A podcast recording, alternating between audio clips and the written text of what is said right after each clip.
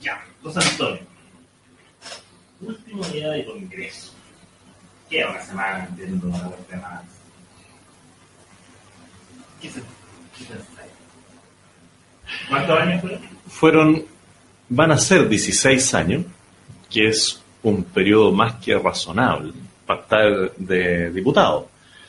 Y ahí la, la primera reflexión es eh, que yo por mucho tiempo eh, fui partidario de que fueran las personas las que definieran si reelegían o no a un diputado y que no hubiera límite al, al, tiempo que estaba una persona en el Congreso. Sí era partidario de que los mismos partidos y que las mismas personas se autolimitaran el tiempo.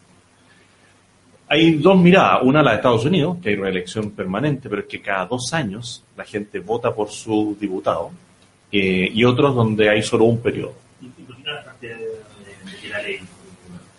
Yo, a ver, el, un solo periodo yo creo que es un- una muy mala idea y se ve en México. Al final toda la experiencia que entre comillas se acumula se pierde. Eh, y muchos parlamentarios no hacen bien su trabajo porque están pensando en qué van a hacer después. Eh, entonces yo creo que vale la pena tener eh, parlamentarios que tengan una experiencia acumulada. El primer periodo, aunque sean cuatro años, es como el periodo de aprendizaje. El segundo periodo es de la como plenitud, donde uno ya se maneja bien, sabe todos los vericuetos del, Congreso, de las leyes, se maneja políticamente. Y un tercer periodo es como de instrucción, diría yo, para otros. El drama es que cuando no hay límite, eh, nadie prepara un sucesor. Y por el contrario, cada uno se convierte en una especie de pino para que nadie crezca debajo de uno. Mi experiencia es haber estado tres periodos en un distrito y haber dejado la posibilidad de que alguien pudiera surgir como líder en ese, en ese sector, que era un distrito más pequeño en esa época, y ejerciera después como diputado. Y yo me moví. Pero hoy día veo diputados que van a cumplir 24 años, porque ya están 24 años y que van a cumplir 28 años al haber sido reelectos ahora. Y digo, bueno, es en la misma zona, es la misma gente, no hay nuevos liderazgos, como que la política se va achatando. No surgen nuevas oportunidades para que salgan jóvenes. Y hasta que revienta esto, por ejemplo, por el lado del Frente Amplio, que es algo novedoso, un nuevo estilo de hacer política, entre comillas, porque no tiene nada de nuevo, es lo mismo con un rostro nuevo, pero incluso, incluso es más antiguo que lo que eh, pueden presentar nuevos liderazgos yo creo que eh, son sentimientos, o sea, lo que tú me preguntabas, son sentimientos encontrados. Ya, pero vais saliendo del Congreso hoy día. ¿Qué siente? 16 años. ¿Cómo lo resume? ¿Has tenido tiempo No, no he tenido, no he tenido un tiempo de reflexión de decir, de despedirte de la gente? eh, no, porque eso lo voy a hacer en marzo, que es la despedida oficial, cuando ya uno en la última sesión va y se despide a todas las personas, espero poder agradecerle a todas las personas que hicieron posible esto, a los funcionarios, a las personas que trabajaron directamente conmigo. Eh, eso es el lado humano, eh, hacia externo, pero hay también un lado humano interno. Y esa reflexión así en el tiempo ha sido tan rápido todo esto de la campaña electoral, de la segunda vuelta, de ver en el fondo cómo mantenemos en vivo un movimiento, que no he tenido eso, pero sí en el tiempo yo miraba las cosas que habíamos hecho, como por ejemplo el Frente Parlamentario por la Vida, eh, la defensa en el tema de la educación, la oposición a la liberalización completa de la droga, eh, eh, que fui parte de la Comisión de Discapacidad, todo el recorrido por Chile que alcancé a hacer, tanto en seminarios como en formación de gente, y digo, es un resultado positivo eh, desde el fuero interno, me siento contento de lo que pude haber realizado, de la experiencia que acumulé, de las personas que conocí, eh, me voy enriquecido humanamente. Y creo que políticamente fui dando eh, salto o fui subiendo de a poquitito y las personas fueron reconociendo que se iba dando un liderazgo, no tanto a veces por los grandes discursos o las intervenciones fogosas, sino por una coherencia, por una consecuencia, por una constancia en el trabajo, por haber hecho un estudio de una ley, de haberla defendido, de haberme atrevido a ir a los programas a veces más difíciles, donde nadie quería ir, porque curiosamente hay muchos que quieren ser diputados y van a todas las inauguraciones, van a todos los actos pequeños con la ciudadanía, que es muy importante, pero a la hora de defender ideas, a la hora de ir a los debates, los rehuyen. ¿Sientes qué cosas te faltaron por hacer? ¿O que habías hecho de manera diferente? Siempre hay cosas que uno quisiera hacer extra, pero la vida no es solo política. Entonces, para haber hecho más cosas, a lo mejor eh, habría tenido que sacrificar más de lo que sacrifiqué o de lo que mi familia siente que sacrifiqué el tiempo familiar, el tiempo personal. Entonces es difícil decir cuál es el límite para hacer una cosa u otra. Eh, pero que me habría encantado haber hecho un trabajo mucho más fuerte con jóvenes, más fuerte, porque hice un trabajo con jóvenes, pero más fuerte, de mostrarle más la importancia de la libertad, que es algo que quizás ahora, no estando en el Parlamento, puede hacer. Hablar de lo que es el voto democrático, no el asambleísmo. Porque curiosamente los jóvenes, mientras más modernos, más tecnología, siguen recurriendo la gente de izquierda a la asamblea. ¿Y qué es lo que es la asamblea? El matonaje. Es levanten la mano. Eh, y eso inhibe muchas veces. Y la ciencia, la tecnología ha avanzado tanto que ha despersonalizado entonces muchos ni siquiera se atreven a defender algo porque siempre están a través de las redes. Y cuando los llevan a la asamblea, hay algunos que siguen en esa lógica y apabullan al resto. Eh, eso es algo que me habría encantado mostrar mejor porque siento que muchos jóvenes que hoy día marchan en la Alameda y que piden una mejor calidad de la educación, eh, no perciben el daño que se autoinfringen. Son manejados por otros eh, que tienen una lógica muy clara de ir coartando la libertad y reemplazando la familia por el Estado, el poder por el poder. Y eso yo creo que es algo que me faltó y que eh, ahora voy a tener quizás más libertad para poder hacerlo. ¿Qué te pasa? Porque qué año no, el 2001, el 2002 juré. ¿Qué te pasa con la imagen del Parlamento? era distinta la percepción que tenían las personas del parlamentario en 2001 a la que tienen hoy día en muchas cosas. Ah, Ahora vimos la discusión de, los días y de los cambios de reglamento, de los privilegios que tiene. Eh, así como en general, ¿cómo has visto ese cambio? Y segundo, ¿no te parece que también hay una crítica injusta respecto a la función de la mayoría de los parlamentarios que, a veces se enfocan en las cosas negativas nomás? y no ven otras cosas, no ven los sacrificios, no ven lo que un parlamentario deja en su familia, su trabajo, sus oportunidades, por cumplir esta función a veces un poco inmediata. Que están las dos miradas. Eh, yo creo que lo que cambió radicalmente todo el escenario es la transparencia digital o la transparencia eh, tecnológica. Porque antes los parlamentarios, en general todas las autoridades, estaban como por sobre el resto del mundo y el resto del mundo no sabía lo que pasaba en el día a día. Y eso se acabó. Hoy día todo el mundo sabe todo de todos. ¿Eso es bueno? Yo creo que es bueno. Yo creo que lleva, si quizás se viene a la transparencia. Eh, no tiene que ser la transparencia de la vía privada, pero sí de la actividad pública que uno realiza. Yo creo que es hoy día es necesario mostrar y obliga también a los, a los diputados, lo va a ir obligando cada vez más a sincerar posiciones. Antes como que escondían la pelota. Hoy día ya eso va a ser más difícil. Eh, y por otro lado, creo que eh, uno al ir conociendo la realidad muchas veces se va desencantando. Porque empiezan a aparecer las cosas que tú decís, bueno, pero ¿y esto lo hace por servicio público? ¿Lo hace por figurar? ¿Lo hace por pega? Y se empiezan a entrelazar todas las cosas, porque al final algo que tú partes con mucha ilusión termina transformándose a veces en una especie de trabajo. Eh, y dice, bueno, es vocación, es trabajo. Eh, ¿Qué pasa si uno deja el cargo? Eh, tiene las mismas posibilidades que habría tenido si no estaba en esto. algunos llegan aquí aspirando a una mejor situación. Entonces uno empieza a ver los cambios en las personas. Eh, cambios en situación socioeconómica, eh, distanciamiento de las personas, eh, utilitarismo a veces. esa es la parte como fea. Y lo que sí la gente muchas veces no ve es el sacrificio que hacen muchos a nivel familiar. Pero que se termina matando esa mirada por el abuso de unos pocos. Y al final, como en todas las instituciones eh, y como en la naturaleza humana, tiende a destacarse lo más negativo que lo más positivo. Entonces, cuando hay un parlamentario que excede la velocidad, que maneja sin licencia conducir y se siente por sobre la ley, eso mata a todos.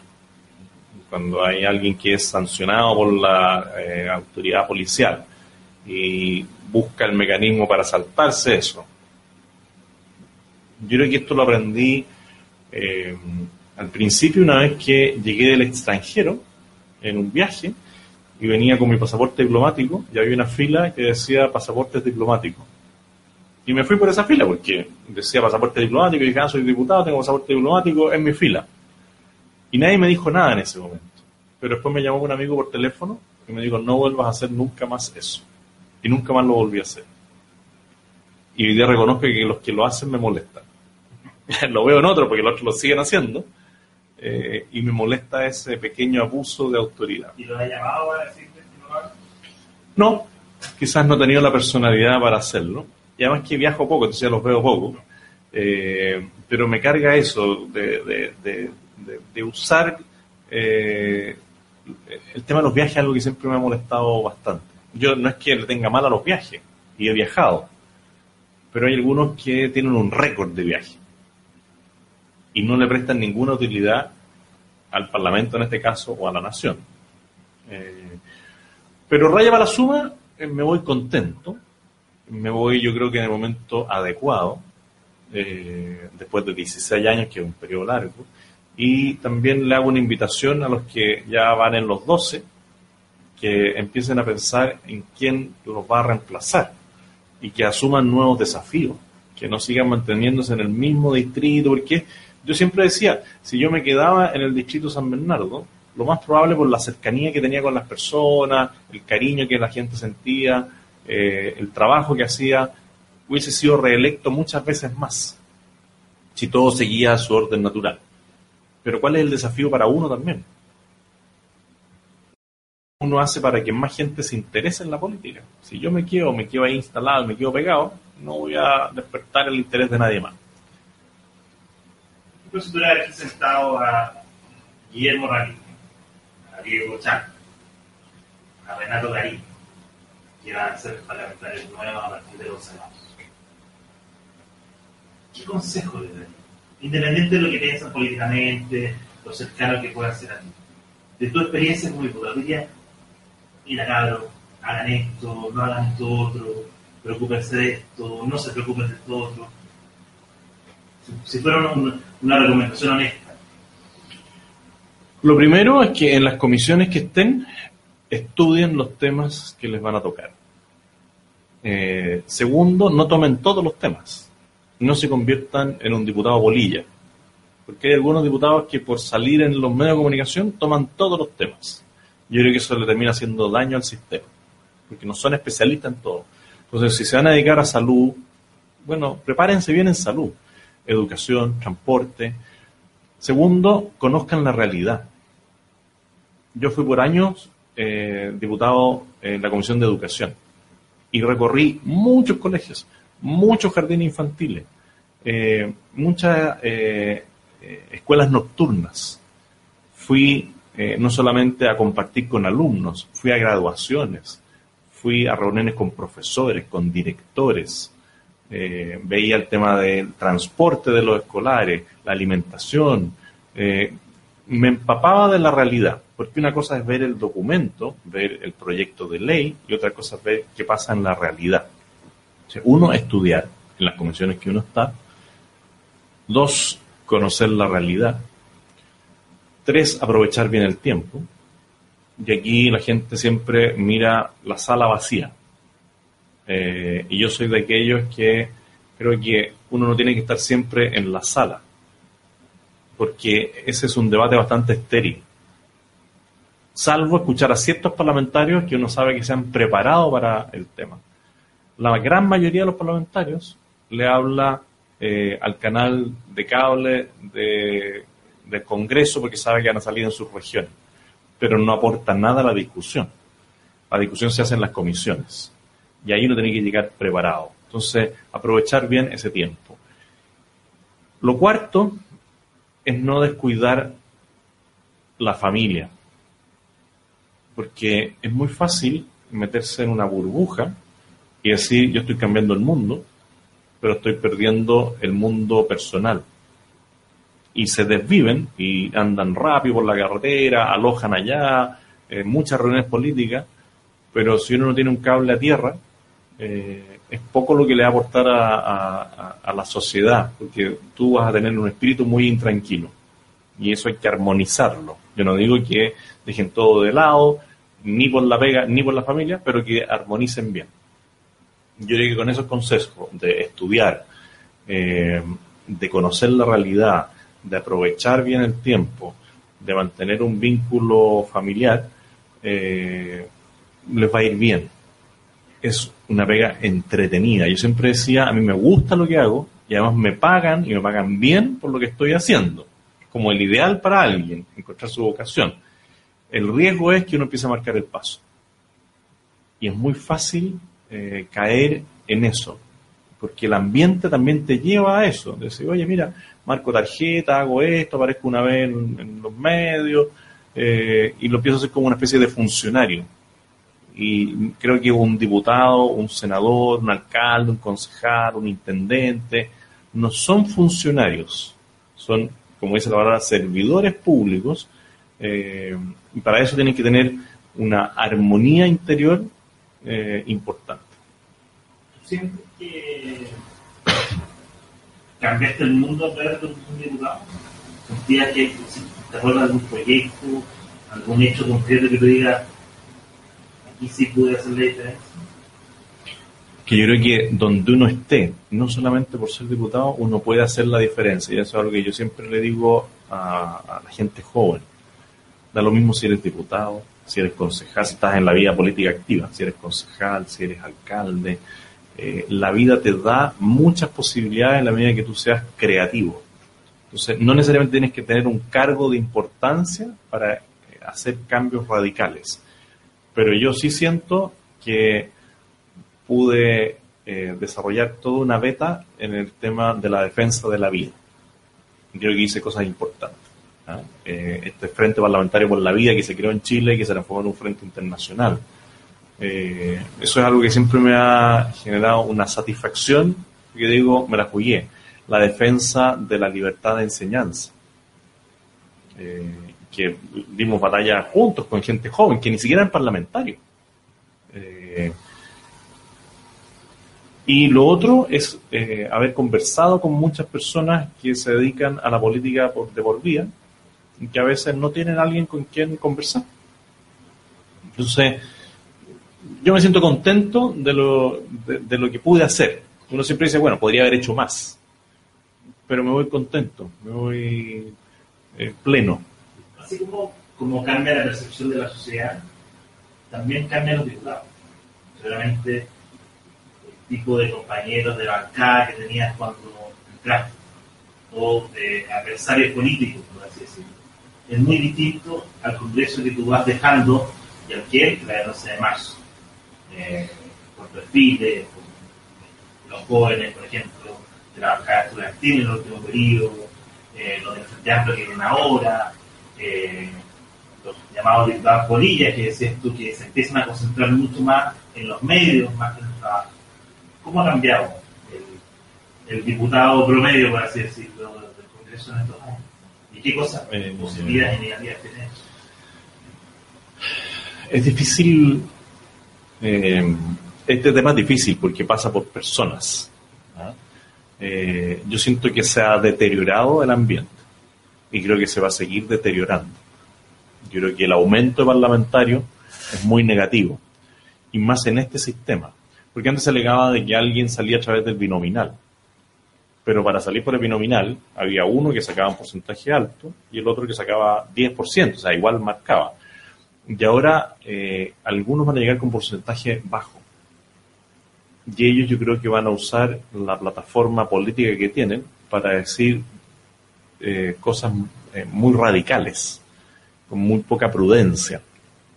Y yo creo que eso... la sociedad, para de ellos, está demandando esa mayor horizontalidad, de decir, los diputados no pueden estar tan lejos de lo que opina la sociedad o la mayoría de la gente. No, yo, yo estoy de acuerdo en la transversalidad, pero eso no quiere decir que pasa por la falta de respeto, por la falta de respeto a la dignidad de la persona. Y cuando yo veo eh, cómo se dan algunas manifestaciones por los liderazgos que están ahí y que terminan en una batalla campal, y veo que esos jóvenes van a llegar algunos al Parlamento y van a llevar ese estilo confrontacional, eh, yo creo que le va a hacer más daño que bien a la política. Este sistema electoral que impuso la nueva mayoría va a hacer daño eh, y va a deteriorar eh, la relación política. Se va a tensionar más.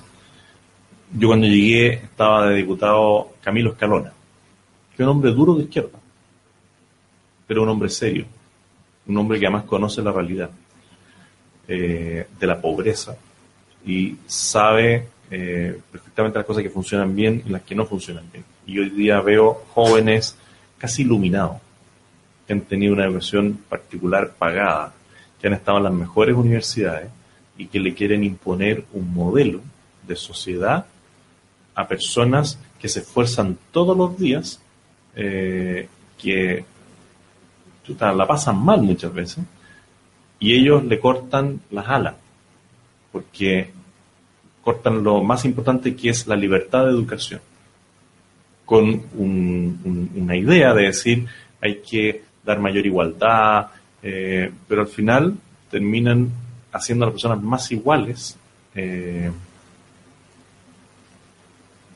más iguales hacia abajo, eh, empobrecen el alma de las personas. Y eso me parece grave. Así que yo creo que se va a deteriorar el ambiente político. ¿Y por qué sientes que, ese discurso avanzado, que ha tenido eco en, las marchas que hay, que, por ejemplo, el Frente Amplio consigue 20 diputados, un 15%, eh, realizar que se pasa segunda vuelta, y encontrarte qué es lo que intenta representar todo en la realidad. Eh, ¿Qué pasa con el 55% que está afuera, que no, que es parte de? Yo creo que como decía Mansui, nos fuimos quedando en silencio. Y la comodidad eh, le ganó a la defensa de la libertad. La sociedad moderna, que te facilita la vida, eh, nos hizo generar una, un, grupo de personas como frívolas, eh, por un lado, y por otro lado muy abocado a lo suyo una sociedad muy personalista. Y eso hace que empiezan a aparecer otros liderazgos que prometen algo que no existe en ninguna parte. Yo una discusión que tuve con Alberto Mayor, que es un sociólogo, eh, una persona reconocida, fue candidato a la primaria, y él decía, todo pasa por el cambio de la constitución. Entonces digo, ya, mira, cambiemos la constitución, pero muéstrame un país donde lo que tú dices que va a pasar esté ocurriendo hoy día. Y no fue capaz de decirme ninguno. Entonces como que te venden una utopía, un sueño que no se va a hacer nunca realidad. Eh, pero tienen una fuerza y tienen un manejo de los medios de comunicación, de las redes sociales, eh, que fueron adquiriendo y que nosotros, por así decirlo, lo que está más a la derecha, no despertamos a tiempo. Y yo creo que ahí hubo un cambio en la última elección.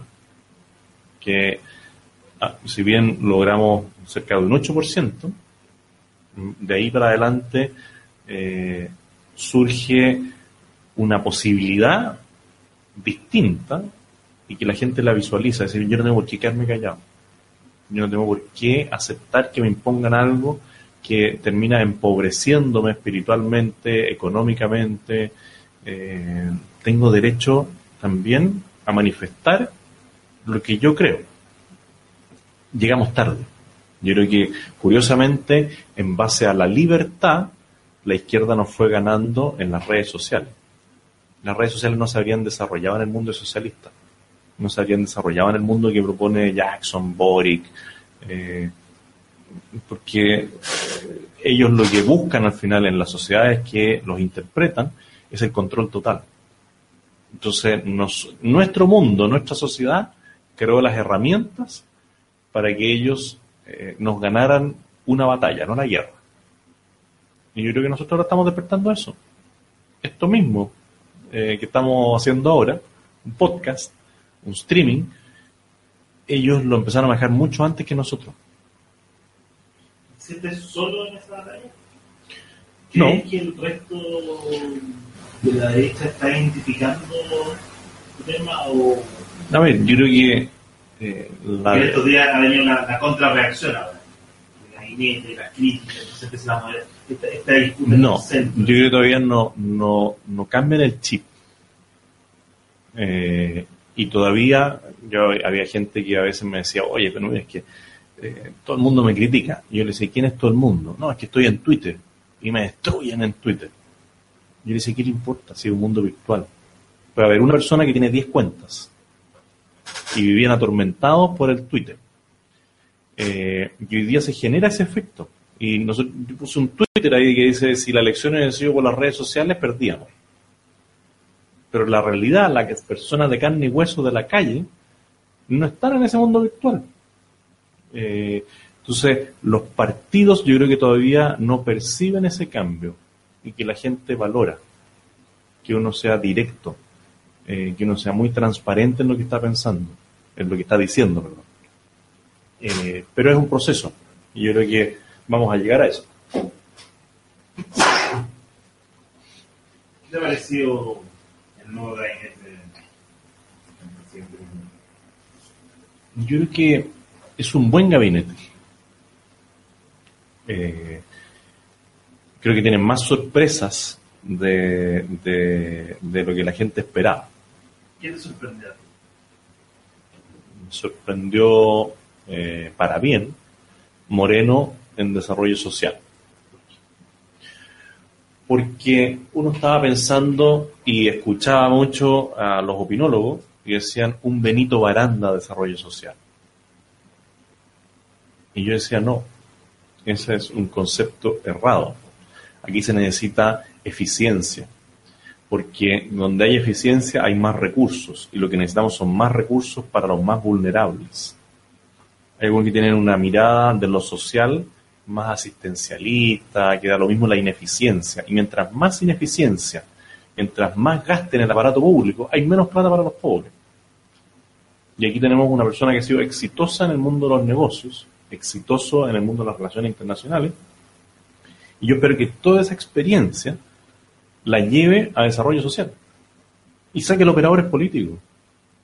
Sí, eh, Chile Solidario puede haber sido un buen, una buena idea, pero lo llenaron de operadores políticos.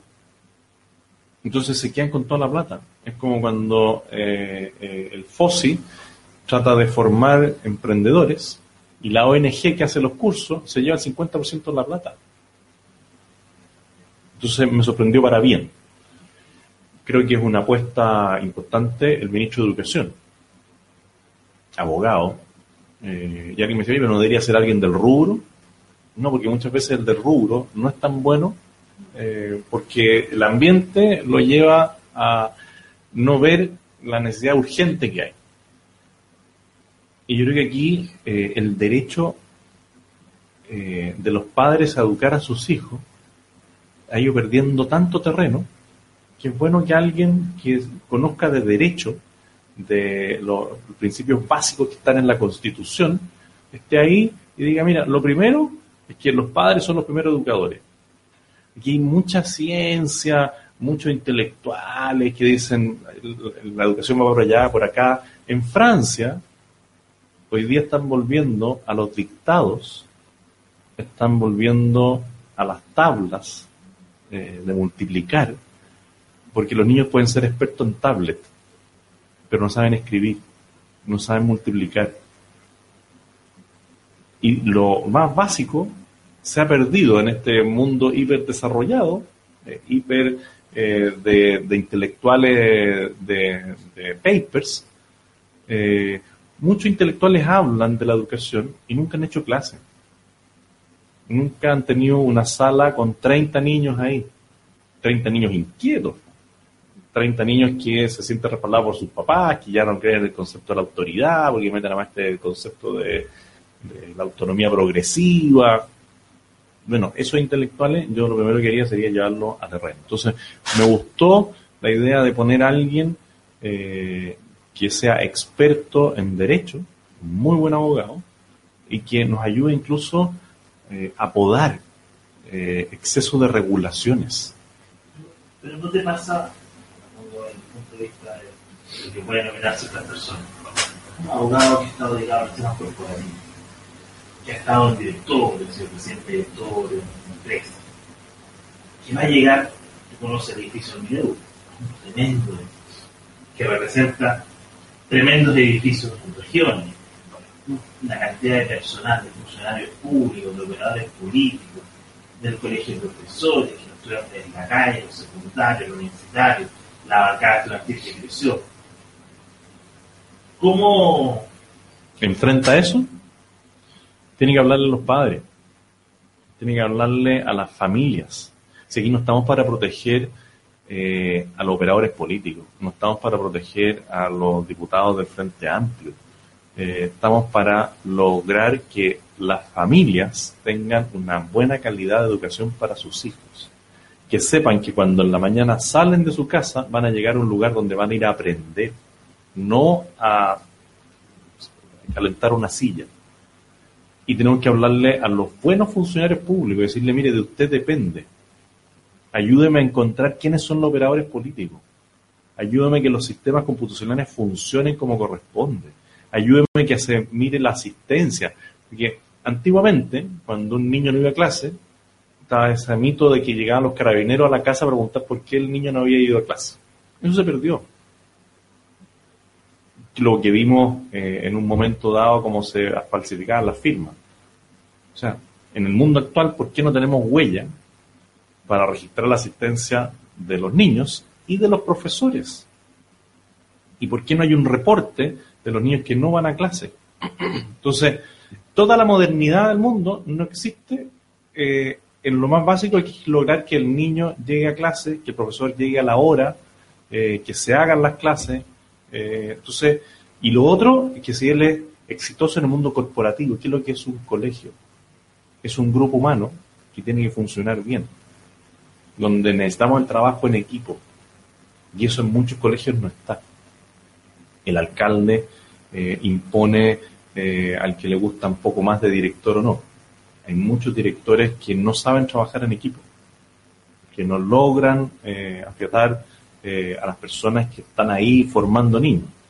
Hay todo un tema de las universidades que hay que abordar. ¿Por qué tenemos carreras hoy día de cinco años? Si la educación ahora es un proceso continuo, garantiza el hecho de que yo esté cinco años estudiando pedagogía, que vaya a ser un buen profesor. ¿Cómo se mide la vocación? Antiguamente existían los profesores normalistas. Y el profesor normalista sabía un poco de todo. Pero le transmitía eh, a, los jóvenes, a los niños, eh, el concepto de lo importante que era estudiar, aprender a leer, aprender a expresarse, eh, a comportarse. Ministro, ¿qué toda su carrera como diputado, no sé, que fue muy bueno. O el mejor de los que eh, ¿Por qué razón? Uy, me, me, tocaron varios. Me tocó Vitar, me tocó Mariana Elwin, me tocó Schiffelbein, me tocó Lavín, me tocó Bulnes, eh, me tocó Harald Beyer. Hay uno que eh, y al final cayó, eh, que era médico, eh, que tuvo una interpelación muy dura con, Marcela Cubillo, eh, que yo que no le dieron la posibilidad, o como dicen en Chile, en buen chileno, le, les apucharon el piso eh, de la democracia cristiana. Eh, un hombre que yo creo que podría haber articulado bien el Ministerio de Educación, no tuvo el tiempo. pero yo creo que él perfilaba como un, ministro que podría hacer un cambio. Y sí, eh, sí eh, eh, Martín Silic.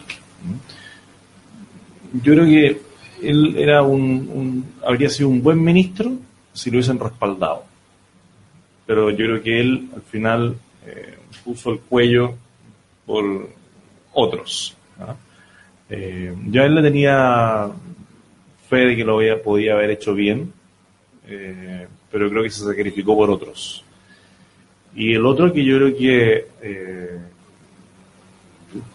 podía haber hecho bastante más si es que no hubiese venido una, una bataola política, era Harald Beyer. Yo creo que él también podría haber tenido un, muy buen desempeño. Eh, yo creo que esos dos ministros son los que, a pesar de lo, de lo corto que puede haber estado, eh, quizá eran los menos políticos, los menos faranduleros. Eh, a Lavín le reconozco que puso en marcha eh, los colegios después del terremoto. Yo creo que eso fue un, trabajo importante. Eh, pero le tocó una época marcada por las protestas, por la intransigencia, por un grupo de jóvenes muy iracundos. Me tocó también la Mónica Jiménez, que fue la que le tiraron el vaso de agua. Eh, pero yo te diría que Silic eh, pintaba para muy buen ministro eh, y Harald Beyer también. Y más allá de la designación de Piñera, las negociaciones y todo eso, ¿te habría gustado ser ministro? No, no ahora, sino que en general viendo, interactuando con ellos en el Congreso, diversos ministerios. ¿Te ves ahí, has imaginado manejando un ministerio, negociando en el Congreso, eh, eh, echando los operadores políticos? Me habría, si no hubiese sido esta circunstancia de que fui candidato presidencial, eh, de, que, de que levantamos entre muchos una opción presidencial, sí, me habría encantado ser ministro porque yo sí soy bien ejecutivo. O sea, me gusta hacer cosas. Y el Parlamento inhibe eso también. Por eso quizás yo hacía tanto recorrido por Chile, gira y daba charlas, seminarios, trataba de entusiasmar gente joven. Eh, y un ministerio te facilita y te da muchas oportunidades de hacer cosas concretas por las personas. Eh, un ministerio como el de Desarrollo Social un ministerio como el de Obras Públicas, un ministerio como el de la Vivienda, el mismo Ministerio de Educación. Eh, a pesar de que es quizá el ministerio más difícil el de Educación, es un desafío gigantesco. ¿Y por qué no ahora? Porque mm, yo creo que mi colaboración, porque uno tiene que ver en qué etapa de la vida está, y mi manera de colaborar a que a este gobierno le vaya bien, de que vuelvan a despertar nuestras ideas, no era dentro de un ministerio. Yo personalmente quizás me había desarrollado plenamente en un ministerio. Habría dejado el alma en la calle, ¿ah? todo. Pero creo que la, instalación de instalar ideas, debates, eh, ayudar a que gente levante la voz en tema político, no pasa por el interior de un ministerio. Porque un ministerio, sobre todo después de un gobierno de destrucción masiva, eh, social, económica, cultural, como el de Michelle Bachelet, requiere eh, trabajo concreto para restablecer el funcionamiento muchas veces correcto de los ministerios.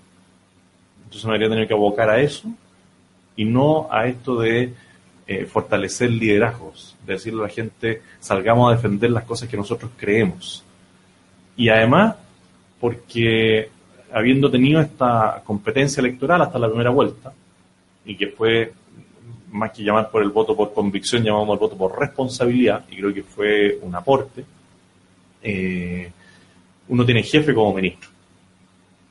Y tiene que ser muy respetuoso de, la autoridad presidencial. Y, no, el jefe, la gente eligió a este jefe. Eh, pero quizás en algunos temas yo tengo una mirada, en varios temas puedo tener una mirada distinta. Y quiero mantener esa libertad de poder representar también con eh, respaldo eh, de números, de ideas, eh, lo que logramos levantar en esta opción presidencial. Así que en este momento creo que la tarea era más desde fuera del gobierno colaborar que desde el interior del gobierno. ¿Qué otros ministros te llaman la atención y que no puede bien? Yo espero que le vaya muy bien al ministro de Salud, porque yo creo que la urgencia social más importante que hay en Chile hoy día es la dignidad en la atención de salud. Espero que eh, el ministro del Interior tenga un rol importante en lo que es la seguridad ciudadana. Que en este caso yo creo que no había eh, una persona mejor para el cargo que Andrés Chadwick de ministro del Interior, por la experiencia que él ya tenía siendo ministro, por la experiencia que tenía de parlamentario, por el conocimiento que tiene del presidente. Eh, y en ese caso yo siempre dije, mira, esto que yo digo que no tiene que haber nepotismo, en este caso concreto, eh, creo que era necesario que Andrés Chadwick fuera el ministro del Interior. Pero yo, mira, veo que veo con optimismo este, este gabinete. Un gabinete eh, es la foto del momento y puede que algunos de ellos no terminen los cuatro años, porque también el ministro es un fusible en algunos casos, eh, en situaciones concretas, o puede que el ministro se equivoque y lo cambien. Algunos dicen, ah, mira, yo me quedo aquí cuatro años. No, digo, esto uno vive el día y el ministro es de confianza del presidente. Y el presidente es que va a decidir quién lo hizo bien, quién lo hizo mal, quién va a llegar al final. Pero creo que para partir eh, es un buen es un buen gabinete. ¿Y lees con optimismo el gobierno? Mientras no caigan en, contestarle todo a, la prensa y que se dejen llevar por las redes sociales de izquierda, eh, veo que lo pueden llegar a hacer. Bien, pero que que no se dejen manejar, que no se dejen manejar por las redes sociales, que tengan la convicción de sacar adelante eh, los ideales por los cuales llegamos. Si la gente nos dio un mandato gigantesco de decir, oye, eh, cambien el rumbo de esto. Y eso parte llegando al gobierno y diciéndole a los operadores políticos, hasta luego. Todos ustedes trabajaron en contra nuestra. Ustedes no quieren que lo que la gente pidió a gritos y con sus votos sea realidad. Entonces sean honestos, sean sinceros. Retírense del aparato público los que son operadores políticos. Eh, eso requiere también que este gobierno asuma un rol en achicar el Estado. No solamente sacando los operadores políticos, metiéndole eh, modernidad al Estado, desregulando muchas cosas, no desregulando, cortando todas esas normas que hoy día están de más. Así que yo lo veo con optimismo, veo que hay ganas eh, y espero que no flaqueen eh, por la presión que puedan recibir de las redes sociales o de los pseudoanalistas, de los columnistas, que son columnistas, son opinólogos. La mayoría de ellos que opinan, y son generales después de la batalla, eh, no viven el día a día de las personas de la calle. ¿Con qué optimismo mira las vacaciones? Gigantesco. ¿ah? Eh, yo creo que necesito inyección, una inyección a la vena eh, de familia, de, estar ahí, eh, de, poder compartir con mi señora, con mis hijos, con amigos. Eh, no, estoy, estoy cansado, pero no agotado. Pero eso ya en dos semanas yo creo que ya voy a, voy a, voy a cargar todas las pilas que se, igual se desgastan, porque fueron dos campañas en una. Hicimos una tres campañas en una. Una campaña de recolección de firmas, una campaña electoral eh, bastante exitosa y fue una segunda campaña electoral eh, en segunda vuelta. Así que yo creo que eh, hoy día podría decir que son unas merecidas vacaciones familiares. Y con qué optimismo, última pregunta, desde el segundo programa de podcast más.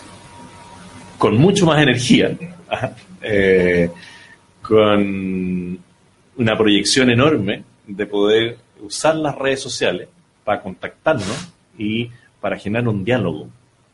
E invitar a la gente a que esto sea una conversación y después del podcast también nos hagan llegar sus comentarios. Eh, cosa que al siguiente podamos incorporar eh, esas opiniones de las personas. Así que todos invitados y nos vemos en marzo.